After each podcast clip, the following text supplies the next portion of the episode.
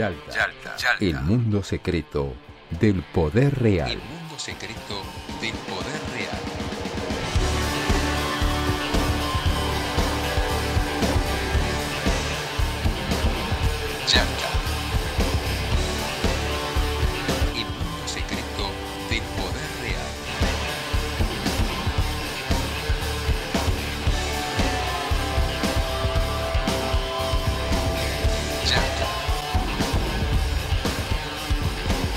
Auspicia Yalta, el mundo secreto del poder real.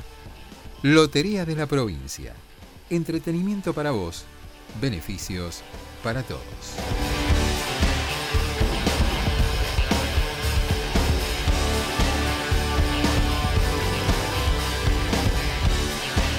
Buenos días, buenas tardes, buenas noches, donde quiera que estén. Eh, les habla Marcelo Brignoni, esto es Yalta, el podcast semanal de política internacional, esta aventura que llevamos adelante este, cada semana con Facundo Cardoso y Martín Piqué. En el día de hoy hablando un poco sobre esto que se está discutiendo, digamos, sobre la situación de, del debate constitucional que se está dando en nuestra región, sobre todo a partir de lo que ha significado la puesta en marcha de la Convención Constitucional chilena en estos días. ¿Cómo le va, Piqué? ¿Qué dice? Buenas tardes, buenas noches, buenos días. ¿Qué tal Marcelo? ¿Qué tal Facundo? Aquí reencontrándome con este hermoso emprendimiento que estamos compartiendo ya hace un tiempo largo, que lleva el título o, tiene como título el nombre de una localidad, lo he dicho muchas veces y me encanta repetirlo, de una península en la zona de Crimea, por supuesto, el Palacio de Livadia fue el lugar donde el anfitrión Joseph Stalin recibió a dos estadistas en la cumbre de 1944. Ellos eran, por supuesto, bueno, Winston Churchill por Gran Bretaña y el mejor presidente de la etapa moderna de los Estados Unidos, a mi gusto. Otros dicen que puede ser Richard Nixon, para ser polémicos, pero para mí era Franklin Delano Roosevelt. Y ellos fueron los que allí rediseñaron el mundo que sobrevendría después de la derrota que ya estaba escrita de la Alemania nazi y del Japón imperial. Nosotros nos autodenominamos Yalta porque entendemos la política internacional como una política situada en un territorio, en una determinada época, en la puja por espacios, en la puja por zonas de influencia y también por recursos, por supuesto, y bueno, por convencer y generar climas de ideas, por ejemplo, a partir de las usinas ideológicas, para decirlo de alguna manera. Bueno, hoy nos vamos a referir a las constituciones, a las cartas magnas y a un concepto que está circulando, sobre todo en los últimos años, que es el de nación, o mejor dicho, y ahí está el debate, plurinacionalismo. ¿No es así, Facundo? Exactamente, exactamente, Martín. ¿Cómo les va, amigos? Este, hoy nos vamos a, a, referir o vamos a discutir lo que está sucediendo, no solamente en Chile ahora, sino lo que viene sucediendo en algunos países de América Latina, que es la conformación de estados plurinacionales. Eh, este, el ejemplo más claro, el que se viene a la mente a todos los que vivimos en esta parte del mundo, es el de Bolivia, ¿no? Es el, la República este, Plurinacional eh, de Bolivia, el Estado, perdón, plurinacional de Bolivia. Eh, pero también tenemos el caso de Ecuador, eh, que también este, configura un esquema eh, similar donde hay una cierta autonomía cultural y también territorial de algunos este, tramos del Estado ecuatoriano para una población de pueblos aborígenes bastante potente, que la vimos resurgir en protestas hace algunos años bajo el mandato de Lenin Moreno. Ahora estamos con Chile, con una asamblea constituyente que tiene algo novedoso, con 96 votos a favor de los 155. La presidenta de esa asamblea constituyente, Elisa Loncón, es una mapuche, lingüista, lingüista académica, eh, que ha pasado por varias universidades y va a tener el difícil desafío de este, articular 155 constituyentes de muy diversos espacios, muchos de ellos independientes, que dicen, al menos dicen, no reconocerse en espacios políticos eh, concretos. Eh, al día miércoles eh, se ocurrió la primera sesión, luego de dos días de fallidos los intentos, el domingo fue ella seleccionada como presidenta y el, intento, al menos lo que ella está diciendo con estos 17 escaños que ha logrado la población mapuche o la población originaria de Chile en la Asamblea Constituyente, es lograr una constitución que fije eh, o de la entrada a, una, a la instauración de un Estado plurinacional también en Chile. Parte de este debate también ocurre en Perú con la figura de Castillo, que está ahora en un impas, eh, su, asunción en, el gobierno porque la Junta Nacional Electoral Peruana no ha decidido todavía eh, darle eh, obviamente el visto bueno para que finalmente asuma la presidencia por los 45 mil votos de diferencia que obtuvo con respecto a Keiko Fujimori y sigue trabada en algunas presentaciones que hace la oposición ahora podemos llamarla oposición fujimorista aglomerada, de que, en la cual conviven fujimoristas y antifujimoristas también, como eh, Vargallosa, por ejemplo. ¿no? Y Castillo también eh, eh, anunció que iba a plantear una reforma constitucional, la convocatoria de una asamblea constituyente, tiene mucho eh, apoyo, obviamente, en sectores de la región andina peruana, ligados al territorio, ligados a los pueblos originarios del Perú. Se está dando esta, este debate aquí en la República Argentina y también en la región acerca de las nuevas, del nuevo constitucionalismo eh, en América Latina. Yalta, el mundo secreto del poder real. De la contestación a la constitución. La académica mapuche Elisa Loncón hizo historia al convertirse en la presidenta de la Convención Constitucional que redactará una Carta Magna en Chile. Su victoria fue ampliamente celebrada, puesto que ella, académica, lingüista e indígena activista mapuche, la etnia indígena mayoritaria del país, encarna valores de un nuevo Chile. Esta convención que hoy día me toca presidir transformará Chile en un Chile plurinacional, en un Chile intercultural.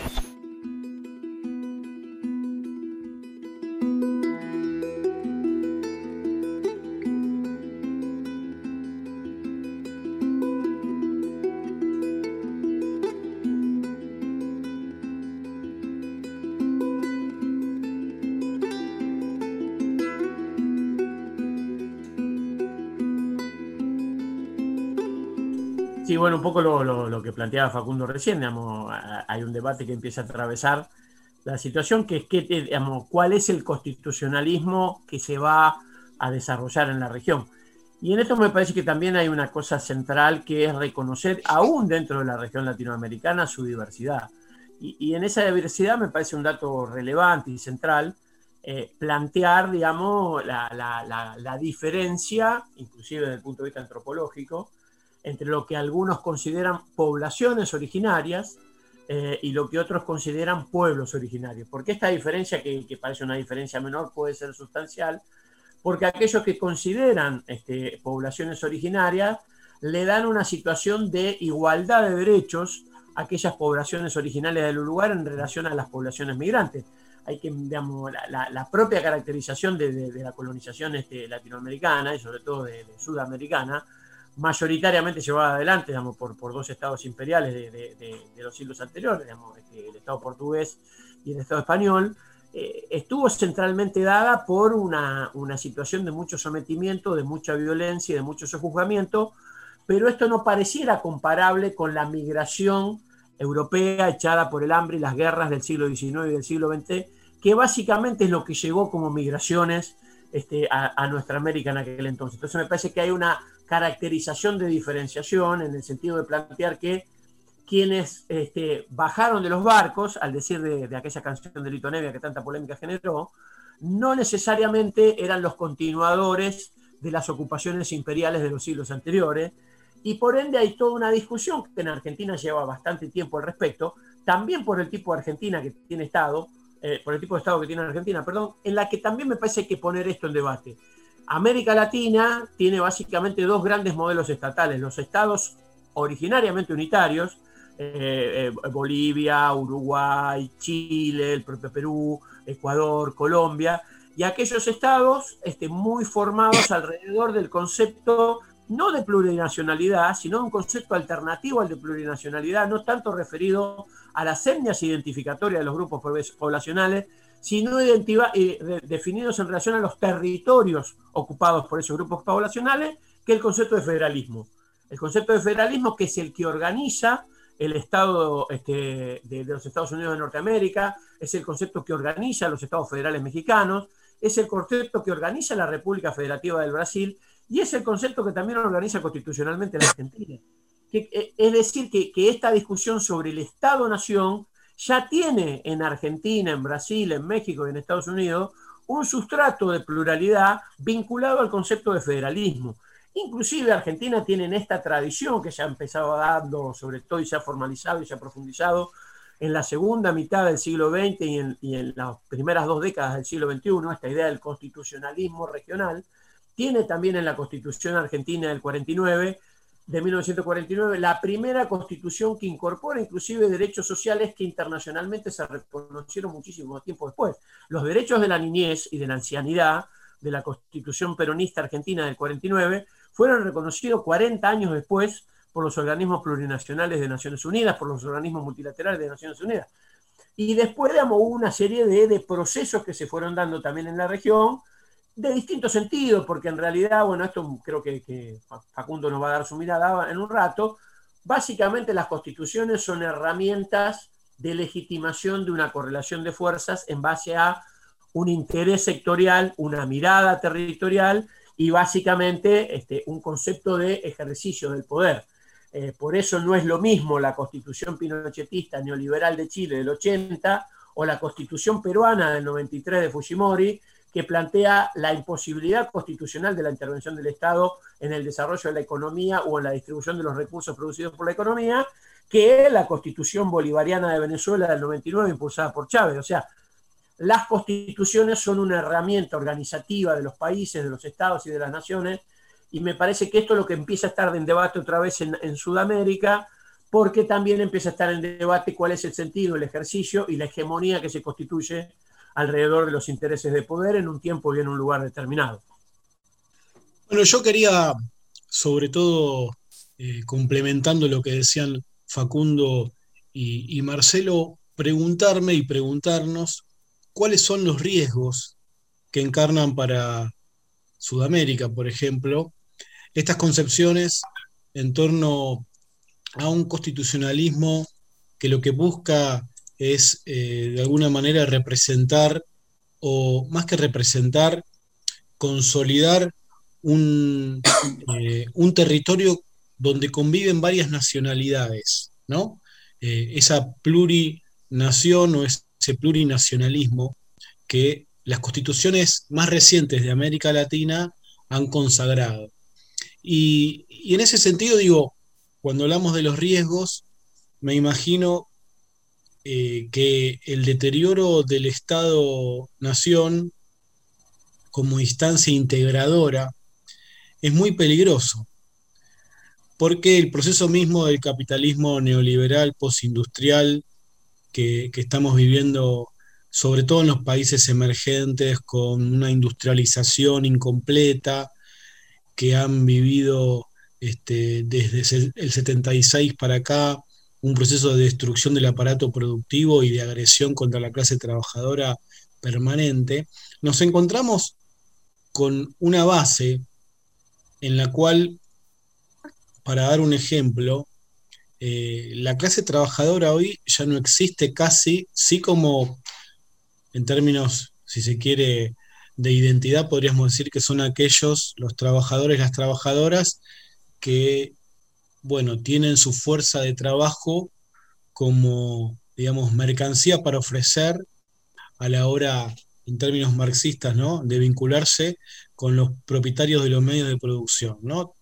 Hay una clase trabajadora, pero esa clase trabajadora, como se la llamaba antes, está absolutamente fragmentada y en su seno conviven situaciones o modos de vida, ingresos, protección de condiciones de vida y derechos muy pero muy dispares. Eso dificulta mucho la, de alguna manera, eh, conciencia de formar parte de un mismo colectivo, de una misma identidad. Hay un sociólogo que en los años 80 principios de los años 80, Juan Villarreal, un sociólogo argentino, escribió un texto que yo se lo escuché alguna vez al sociólogo Daniel Rosso y después lo fui a buscar y lo leí, la cita que, había mencionado Rosso y a mí me, me pareció muy interesante. En un texto de 45 páginas analizó la estructura de clases que emergió en la Argentina al finalizar la dictadura. Porque uno en general tiende a pensar que la dictadura en términos políticos se fue derrotada por la guerra Malvinas, en términos económicos no logró, a diferencia del pinochetismo, estabilizar este, un sistema este, o una política económica estable, pero cierto objetivo de destrucción y desarticulación de la clase trabajadora lo lograron. Decía Juan Villarreal que la Argentina salió, y ahora estoy citando, de la dictadura homogeneizada por arriba, o sea, con una homogeneización de las distintas fracciones del capital, porque lo que se produjo ahí es eh, muchos eh, empresarios y grandes empresarios se retiraron de posiciones vinculadas a la producción, al mercado interno, a, bueno, a todo lo que tenía que ver con lo productivo para ir hacia servicios, hacia lo financiero, hacia la producción agropecuaria. O sea, dice Juan Villarreal, la Argentina salió de la dictadura homogeneizada por arriba con una homogeneización de las distintas fracciones del capital y heterogeneizada por abajo. Dicho de otro modo, hoy hay muchos fragmentos por debajo de la clase trabajadora, se encuentra desarticulada, fragmentada, mientras que las distintas fracciones del capital parecen estar unificadas.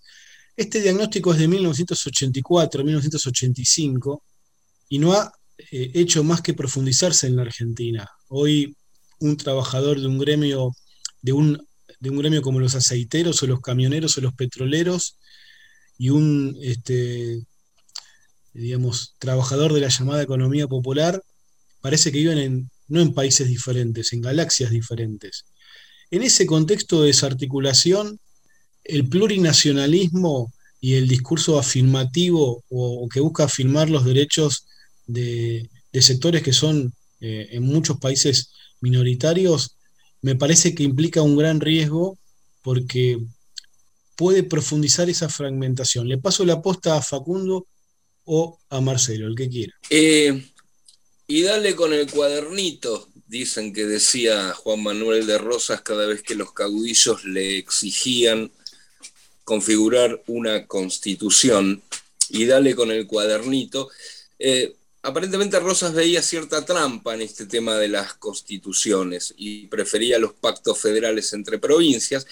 En primer lugar, porque obviamente eso podría llegar a limitar su poder, esta es la versión liberal de la historia, pero en segundo lugar, porque sospechaba de que en esa constitución se infiltraría el verdadero poder, digamos que luego terminaría gobernando. Cualquiera de las dos opciones que se elijan, lo cierto es que en 1852 hubo una, una, guerra, una batalla, en realidad, que terminó por configurar al año siguiente, al año siguiente, un año, tardaron en hace casi 200 años, 13 provincias, en configurar una constitución sin los medios tecnológicos ni de transporte que tiene hoy Chile, que se va a dedicar durante un año justamente a elaborar una constitución futura. Un año terminaron por imponer una constitución de Estado-nación, que siempre se las vincula, pero nación refiere más que nada al nacimiento, ¿no? Eh, por eso hay diferentes naciones, se dice, y un Estado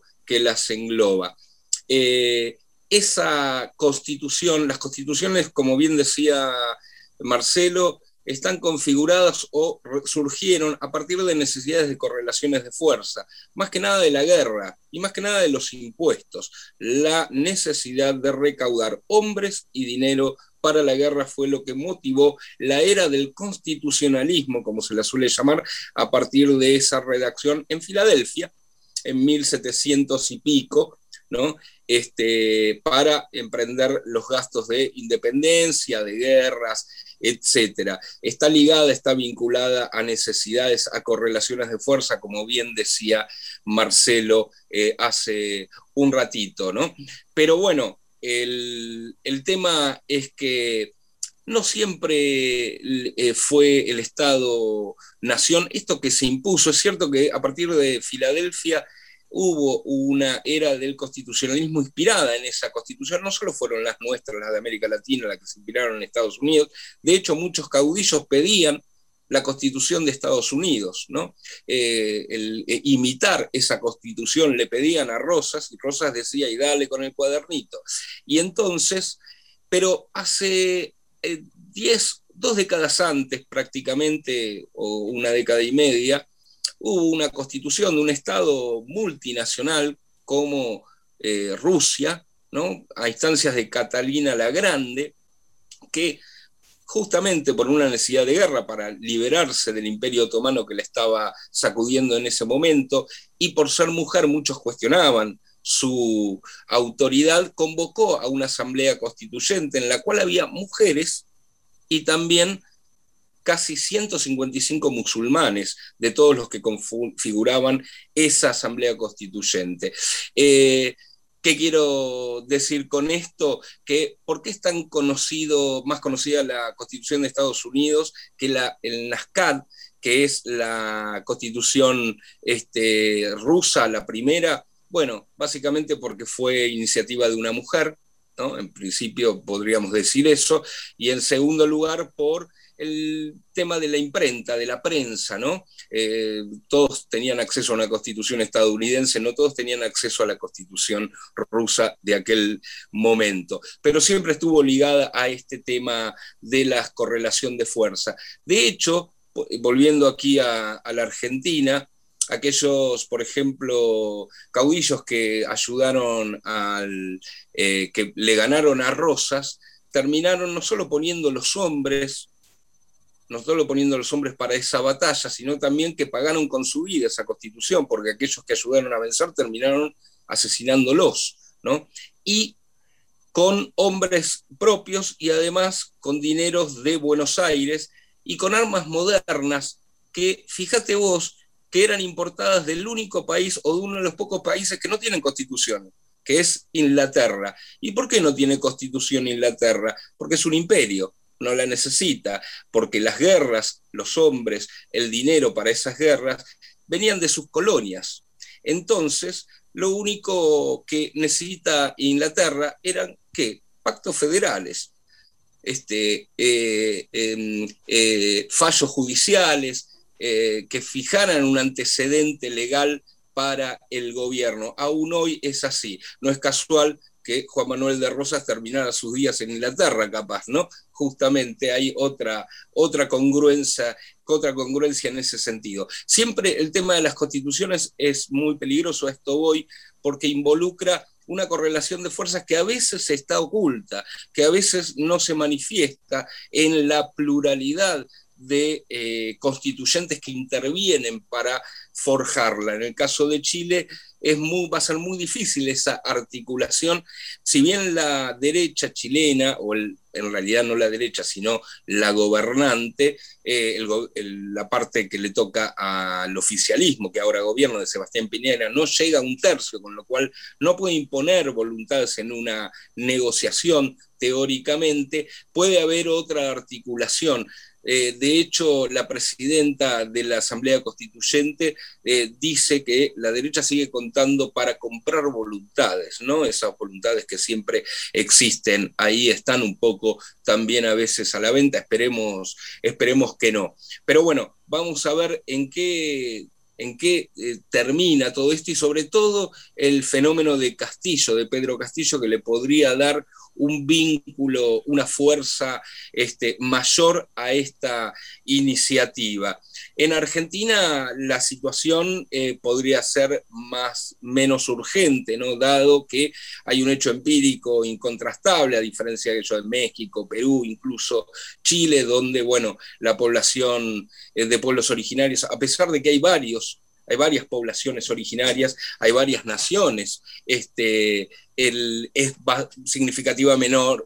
significativamente menor que en otros países. La constitución del 49, si bien no contemplaba esto, sí contemplaba un aspecto muy importante, que es la función social de la propiedad privada y la tierra, que justamente a partir sin un plurinacionalismo podía emerger una igualdad o al menos una justicia distributiva tanto para los que habían descendido de los barcos, tanto eh, para los criollos que estaban antes de la etapa eh, inmigratoria o el aluvión inmigratorio que eh, vivió la Argentina, como a los pueblos originarios que estaban antes de ellos dos. Sí, inclusive este, en esto que planteaba Martín, me parece que se, cruzan dos ejes que, por lo menos me parece son necesarios reflexionar sobre lo que son necesarios reflexionar en este tipo de debate. El primer eje es que claramente hay una concepción vinculada a estos criterios de, Estado-nación o de Estado plurinacional que también tiene características demográficas. ¿Por qué demográficas? Porque además de todas las discusiones en términos cualitativos, la democracia también es un hecho cuantitativo. Eh, es un hecho cuantitativo de mayorías, de minorías y de organizaciones a partir de hegemonías políticas constituidas en un momento histórico determinado, en un territorio dado. Y en este marco, digamos, está claro que el 59% de población originaria este, en Bolivia no es lo mismo que el 2% de población originaria en la República Argentina. Y estos no son datos arbitrarios que, uno puede traer a la discusión, son los datos oficiales que, que, probó, que publica cada año el International World Group de Indigenous Affairs, que es un organismo internacional que más o menos este, discute, eh, audita y se fija este, cómo es la distribución este, de la población indígena originaria de cada uno de los territorios. En ese marco eh, eh, hablan de alrededor de 480 millones de habitantes provenientes de etnias originarias en los 90 países que esta organización audita. Y en ese marco, un poco lo que se planteaba recién, eh, la población de estas características, originaria, de tradiciones indígenas y demás, en, Perú es del 25%. Aún en Chile y aún en esta circunstancia excepcional de tener una este, eh, docente de origen mapuche formada en la Unión Europea, esto también es un dato este, también a considerar, originaria este, de, la, de la Araucanía mapuche chilena, pero formada en la Unión Europea, este, representa, digamos, estas nueve etnias que supuestamente, este, que por lo menos formalmente se conocen que habitan este, originariamente el, territorio que vive la República de Chile, representan el 9% de la población chilena.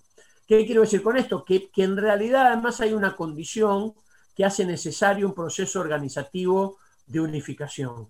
Que esta condición básicamente es el mestizaje latinoamericano. Este, no hay ninguna otra manera de poner en un mismo lugar de tradición, de identificación y de objetivos comunes que en el Estado-Nación, por lo menos lo que pasa en la Argentina, con población originaria de 37 etnias reconocidas, desde los tobas a los tehuelches, desde los mocovíes a los diaguitas, más inmigrantes de más o menos 90 países que distintas generaciones conviven en Argentina. Lo que unifica la condición en relación a qué pudo ser yo, Marcelo Brignoni, proveniente de una familia italiana de la Lombardía, o que puede ser Martín Piqué, proveniente de una inmigración originaria de la Cataluña, o que puede ser alguien proveniente este, de una etnia originaria de la Patagonia, es la condición de argentinos, la condición de formar parte del Estado-Nación de la República Argentina. Y en todo caso, este, lo que me parece que también necesita ponerse en debate es que gran parte de estos conceptos vinculados a la fragmentación en cuantos, digamos, niveles sea posible pero nunca en la discusión de las clases sociales, sino en cualquier otro tipo de identificación ajena a la discusión de las clases sociales, ajenas a la distribución de la renta, ajenas a la participación en la distribución del ingreso, están muy motorizadas por fenómenos formados alrededor de la globalización. Gran parte de estas organizaciones no gubernamentales, siempre es bueno recordar que el concepto de organización no gubernamental y de sociedad civil son conceptos originarios de las políticas del soft power norteamericano, que son básicamente criterios para que organizaciones sin ningún tipo de necesidad de legitimidad político-electoral puedan operar en el debate de la política pública al, interior de los países con financiamientos que no provienen de esos países. Bueno, estamos viendo ahora en estos días una compleja situación política en Nicaragua, producto de una ley que tiene en Nicaragua, que impide que las organizaciones no gubernamentales puedan funcionar con más del 10% de su presupuesto proveniente del territorio extranjero. ¿Qué me parece a mí? Que me parece que eh, esta idea de construir un multilateralismo de respeto a la soberanía de la Organización de los Estados este, implica que no hay recetas automáticas y que a lo mejor el Estado plurinacional de Bolivia es absolutamente legítimo de la representación de esa situación, pero no necesariamente esa fórmula es aplicable a la Argentina, este, tan solo porque haya un sector de la sociedad que la reclame, ni tan solo este, puede ser aplicable a otros países que inclusive tienen régimen este, estatales diferentes. A mí me parece que gran parte del debate constitucional que se está dando por estos días y gran parte del debate de la Organización de los Estados que se está dando por estos días tiene que tener un profundo respeto a las identidades, a las tradiciones, a las concepciones y a los criterios con los que han sido desarrollados los estados-nación que hoy este, ocupan Latinoamérica y que en realidad para avanzar en instancias de coordinación superiores, como puede ser la CELAC, como puede ser el concepto de patria grande latinoamericana, me parece que lo central es generar estrategias y herramientas políticas de interrelación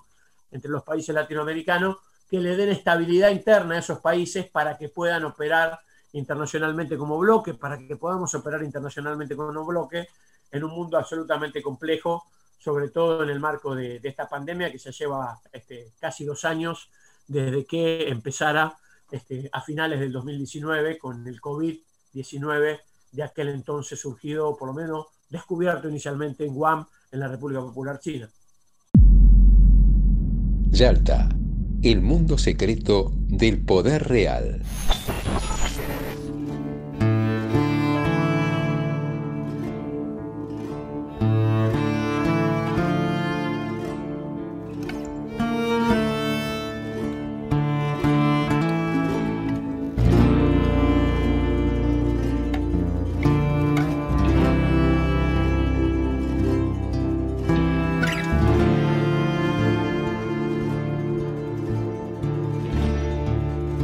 Me parece que hemos planteado, creo yo, Martín, no sé si quieres agregar algo, Marcelo, la situación que se viene y el contexto de estos debates que están surgiendo y que me parece que hay una cosa que queda clara, eh, que es el, las diferentes realidades, a pesar de un destino común de la patria grande, las diferentes realidades que subyacen a cada uno de nuestros eh, territorios, de nuestras jurisdicciones. Hace mucho tiempo, quizás un siglo atrás, se presentó el dilema, quizás justamente porque aquí en la Argentina, porque se venía este aluvión, eh, donde había una, este aluvión eh, migratorio había, donde había una sintonía cultural, pero no tanto la sintonía ideológica quizás, ¿no? Eh, entre un nacionalismo constitucionalista y un nacionalismo esencialista, ¿no? Digamos, si ser argentino equivale a regirse por las leyes argentinas y vivir dentro de su territorio, o había algo más, un espíritu criollo, así surge de la pluma del poeta de la patria, lo gauchesco, ¿no? para definición esencial de la Argentina. Eh, Martín Fierro, de la mano de Lugones, pasaría a ser el Homero de las Pampas, y sin embargo, bueno, esto es algo que se distinguía tanto del el aluvión de anarquistas y socialistas españoles, italianos que venían, descendían de los bancos, de los barcos, como de aquellos pueblos originarios. Siempre hay una construcción en la constitución que esconde una suerte de homogeneización, también homogeneización y también una, una suerte de imposición de esa correlación de fuerzas de una élite que era dominante. En el caso de Perú, Ecuador, eh, Bolivia sobre todo, Chile, hay otra composición demográfica, como bien describía eh, Marcelo eh, hace unos instantes, que lleva justamente a esta, a esta voluntad plurinacional que puede llegar a ser, este, em, digamos, eh, que dependiendo de cómo se la conforme, puede llegar a cumplir con objetivos valederos o también con algunos otros que mejor vamos a esperar que sucedan y se plasmen. Bueno, un poco de mi parte, este, me siento este, bastante interpelado y representado por la última reflexión de Facundo. Así que Martín, yo de lo que tiene que ver conmigo, me despido hasta la que viene. Eh, va a haber, me parece, bastantes novedades en relación a este debate que se me parece que se va a dar este, bastante más a lo largo del año. Habrá que ver qué pasa con el nuevo gobierno de Perú, con la nueva instancia de, desarrollo, de pretensión de desarrollo constitucional en Perú, lo que ya está sucediendo en Chile, eh, y un poco lo que me parece que va a también empezar a surgir como, como el debate de rearmado institucional en cada uno de los países de nuestra región, Martín. Así es, el gran debate de las constituciones y qué tipo de constituciones que de alguna manera lo hemos desarrollado con con esta mirada crítica y profunda sobre el plurinacionalismo, los estados plurinacionales y estos debates, estas discusiones, también está de alguna manera vinculado con los frenos estructurales a los cambios que pretenden hacer los gobiernos de signo popular, progresista o de izquierda, que bueno, los manuales de la historia reciente han demostrado que esos frenos solo se logran destrabar, hay nudos gordianos que solo se pueden romper o cortar con una nueva Carta Magna. Y, bueno, un, gran quizás este, tema para un futuro podcast es pensar la Argentina y la Constitución, ¿no? porque tenemos una Constitución liberal del siglo XIX que fue reformada en 1994 y, y bueno, se le incorporaron algunas cuestiones eh, como los tratados internacionales, supuestamente con rango constitucional, nuevos derechos, el tercer senador, la jefatura de gabinete, pero sin embargo un montón de cuestiones muy sensibles para la distribución del ingreso, de la generación de la riqueza y la manera de vivir en este territorio quedaron pendientes. Y, a veces como argentinos tenemos un, orgullo nacional de haber logrado ciertos logros, pero uno ahora se plantea si estamos adelante o atrás de otros países de la región. Y quizás es un tema para dejarlo para un próximo podcast, podcast seguramente. Ahí otra vez con el cuadernito, como decía eh, Joan Manuel de Rosas, no Serrat. Y, bueno, y dale con el cuadernito. ¿Eh? El farmer de Southampton. La paradoja es que el Partido Federal post-rosista se definía a sí mismo como el partido constitucional. Qué discusión esa, ¿eh? Como este, yo creo que quizás Rosas se puso demasiado tajante y se hubiera encontrado la forma de, mantener a una parte del federalismo este, contenida, este, no hubiera, bueno, este, no se hubiera venido lo que pasó en Caseros. Bueno, eso es todo un debate. por lo pronto los mantuvo vivos, que es Sí, pero conociéndolo, me parece que le hubiera gustado no terminar en Southampton. Pero bueno. Eh, bueno, la seguimos otro día. Un gusto y bueno, este, están pasando cosas en, el patio trasero, decían algunos. Abrazo para todos, abrazo para todas. Eh, nos vemos pronto. Abrazo.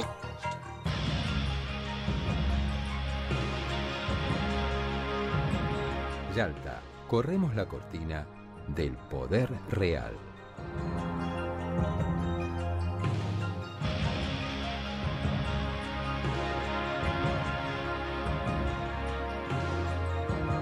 Hacemos Yalta, Marcelo Brignoni, Facundo Cardoso y Martín Piqué. Imagen institucional y edición, Andrés Rutz y Manuel Leiva para Brasil Comunicación. Locutor, Ricardo Álvarez.